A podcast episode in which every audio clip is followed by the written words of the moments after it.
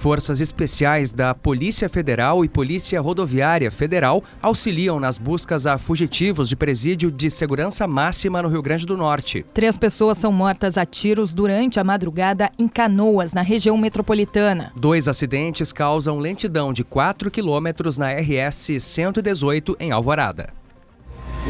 Correspondente gaúcha Serrana Solar.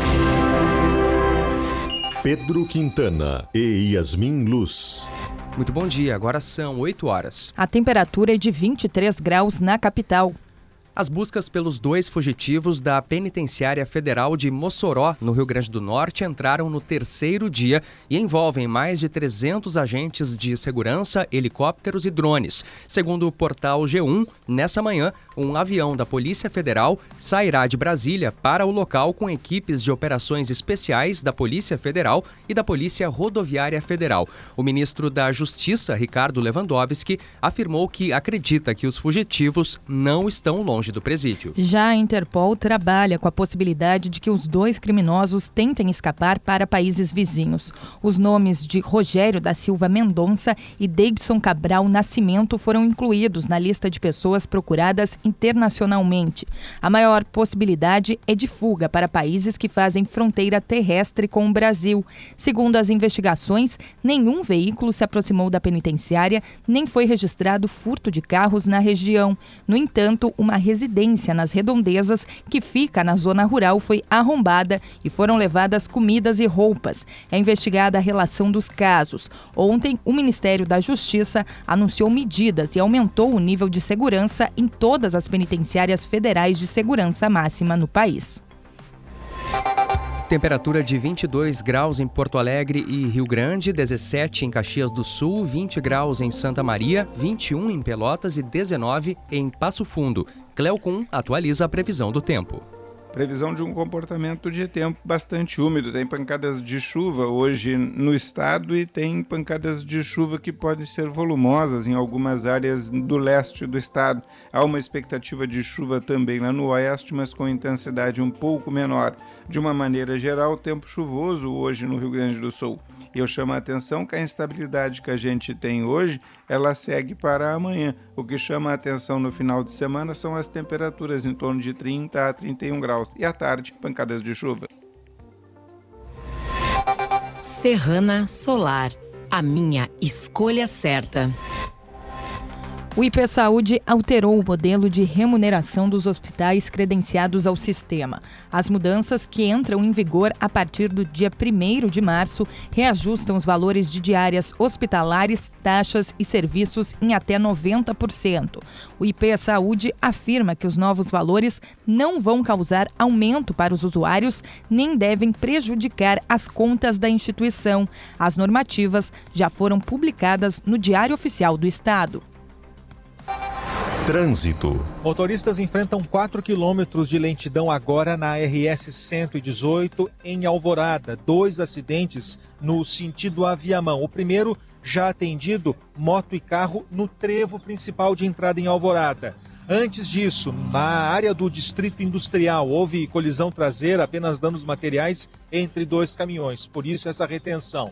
Também mais 4 quilômetros de lentidão, dessa vez na RS 240 desde a BR-116 até adiante, quase com um portão por causa de acidente mais cedo que provoca a retenção dos motoristas. Com as informações do trânsito, Leandro Rodrigues. A Avenida Silva Paz, na Zona Sul de Porto Alegre, terá bloqueio total para avanço das obras da Avenida Tronco a partir das 9 horas da manhã. A interrupção será por tempo indeterminado. O trecho afetado fica entre a Avenida Carlos Barbosa e a Rua Gomes Carneiro. Também haverá alteração no transporte público na região. Os detalhes sobre as alterações podem ser conferidos em GZH. Ainda nesta edição, pavilhões da Festa da Uva serão abertos ao público nesta tarde em Caxias do Sul. Termina hoje o prazo para pagamento da taxa de inscrição do concurso nacional unificado. Há 15 anos, fazendo história em geração de energia, a distribuidora Serrana Solar é a escolha certa em sistema fotovoltaico. O presidente Lula cumpre hoje agenda oficial na Etiópia, onde fica até domingo. Nesta sexta-feira, ele terá reuniões com o primeiro-ministro etíope Abiy Ahmed e vai participar de um evento sobre financiamento climático para agricultura e segurança alimentar. Ontem, Lula teve atividades no Egito. No segundo destino da viagem, o presidente vai participar de reuniões com autoridades locais e da Assembleia da União Africana. O parlamento da Grécia aprovou um projeto de lei que permite o casamento civil entre pessoas do mesmo sexo. O texto também dá o direito à adoção aos casais formados por pessoas do mesmo sexo. A Grécia é um país socialmente conservador, com a maioria da população cristã ortodoxa. A comunidade LGBTQIA, fez campanhas por décadas para que o tema fosse aprovado. Agora em Porto Alegre, 22 graus, 8 horas 6 minutos. Serviço. A Festa Nacional da Uva abre oficialmente ao público a partir das duas horas desta tarde em Caxias do Sul. A expectativa é que o evento reúna meio milhão de visitantes até o dia 3 de março. O parque de eventos funcionará todos os dias da semana. O ingresso custa 20 reais. Nos dias 19 e 26 de fevereiro, o acesso é gratuito. O prazo para pagamento da taxa de inscrição do concurso nacional unificado termina hoje. O valor é de 60 80 reais para quem se candidatou a vagas de nível médio e de 90 reais para nível superior. O pagamento deve ser feito por meio da guia de recolhimento da União emitida no site do concurso. Ela pode ser quitada em qualquer banco ou via Pix com o respectivo QR Code. São mais de 2 milhões e 600 mil inscritos. Mais de 1 milhão e 100 mil ainda não pagaram a taxa que confirma a participação no exame. As provas serão realizadas no dia 5 de março maio em 220 cidades. Os pagamentos de fevereiro do Bolsa Família começam hoje. Segundo a Caixa, os primeiros a receber serão os beneficiários com o número de identificação social com final 1. Os valores serão pagos de, de forma escalonada durante os últimos 10 dias úteis de cada mês. Moradores de municípios em situação de emergência ou estado de calamidade pública reconhecidos pelo governo federal terão o pagamento de forma unificada no primeiro dia do repasse, independentemente do número final do NIS. O programa garante o repasse de no mínimo 600 reais por família. A Mega Sena voltou a acumular no sorteio da noite passada. O valor para o próximo sábado aumentou para 58 milhões de reais. 108 apostas fizeram cinco números e vão receber 34 mil reais cada. Uma delas foi feita em Alegrete. As dezenas sorteadas são 12, 17, 33, 41, 46 e 54.